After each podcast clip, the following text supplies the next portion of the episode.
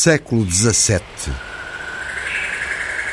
O seminário de Belém da Cachoeira fica no Brasil, perto da capitania de São Vicente.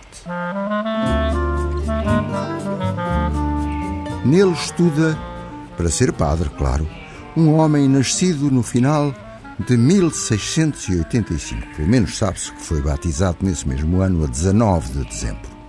E quanto ao jovem seminarista, este de que falamos, recebeu na pia batismal o primeiro de muitos nomes, Bertolameu. Bertolameu com H depois do T. Ora, no seminário de Belém da Cachoeira, debruçado sobre uma ravina, havia que ir regularmente lá ao fundo, à custa de escravos, buscar a água necessária. Bartolomeu matutava e voltava a matutar sobre que seria possível criar um engenho que trouxesse a água dos fundos cá para cima. E vai com a ideia ao reitor do seminário, por acaso, o irmão, bem mais velho. Meu irmão e reitor Alexandre, trago uma ideia em meu espírito. Que ideia, meu jovem irmão Bartolomeu? Deixai-me construir um engenho pelo qual possamos fazer subir a água lá dos fundos até ao seminário. Fazer subir a água? Sim, meu irmão. Dói-me ver o sacrifício dos escravos carregando as barricas. Mas, meu jovem irmão, para isso é que eles são escravos. Perdoai-me, meu irmão, mas não é essa a doutrina de Cristo. Falemos antes do vosso projeto. Como ireis fazer? Vou fazer experiências, irmão. Dentro de dias teremos a água cá em cima, em jorros cristalinos.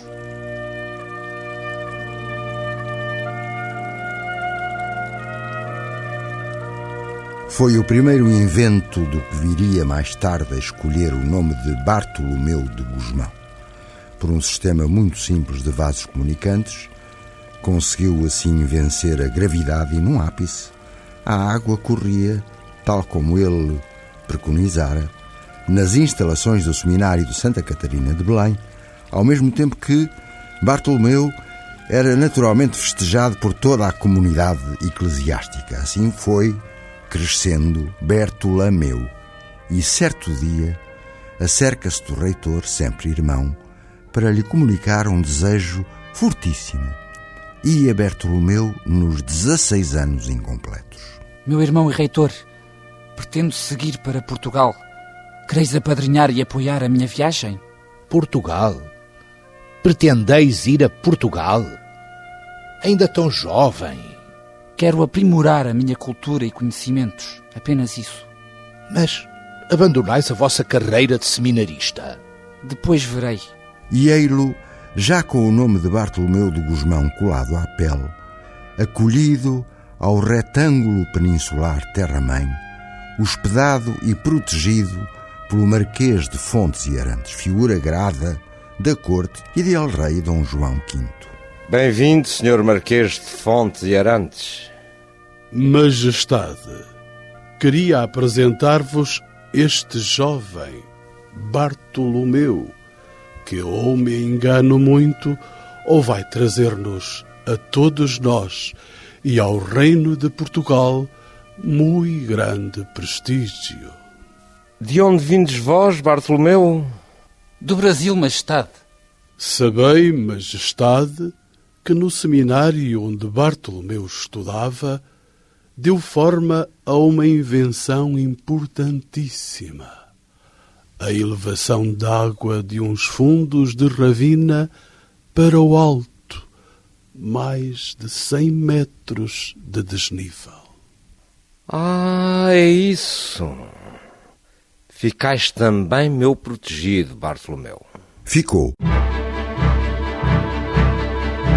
Bartolomeu andou de seca para Meca, estudou em Coimbra, cresceu, amadureceu e um dia comunicou oficialmente que desejava demonstrar na corte o primeiro instrumento para andar pelo ar, como se dizia e ele dizia. Ora, os tempos faziam a confusão natural entre inventores e feiticeiros, fronteira perigosa que haveria mais tarde de levar Gusmão a cair sob a alçada da Santa Inquisição. Mas vejamos, entretanto, como uma princesa da Europa, Isabel Cristina, mulher de Carlos VII de Espanha, escrevia à mãe em 1709 sobre as novidades em Portugal. Minha mãe, quem me dera junto de Vossa Alteza, quanta coisa eu tinha a dizer-vos. A Rainha de Portugal pediu-me para ir visitá-la logo que esteja pronto o navio voador.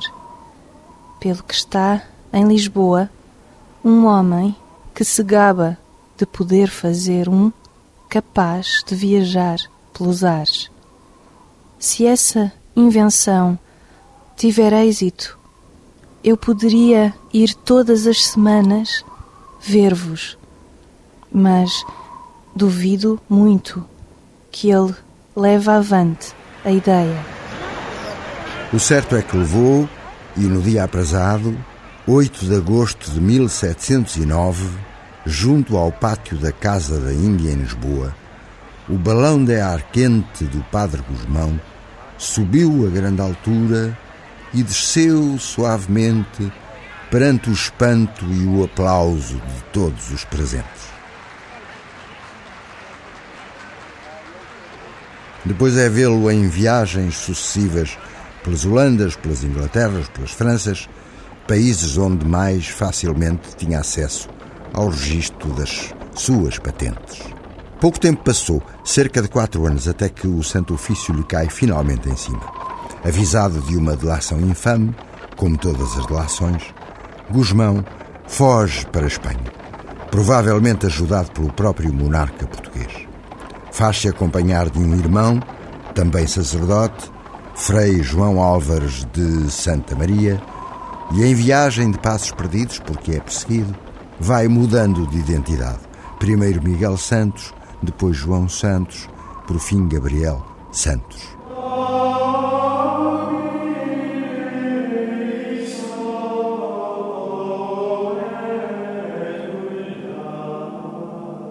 E é com o nome falso de Gabriel Santos que o vamos encontrar. Nos gélidos alvores de 18 de novembro de 1724, no Hospital da Misericórdia de Toledo. 38 anos apenas, ardendo em febre, mergulhado numa agonia triste e na total miséria. Como vos sentis, meu irmão Bartolo, meu irmão Gabriel? Muito mal, meu irmão. Acho que é o meu fim. Os delírios repetiam-se e naquela madrugada fria de Toledo, fina-se o pobre Bartolomeu de Guzmão, padre voador, como sarcasticamente tanta gente lhe chamou em vida, sendo que tarde, só muito tarde, viu reconhecido o gênio do inventor da passarola, um instrumento para andar pelo ar.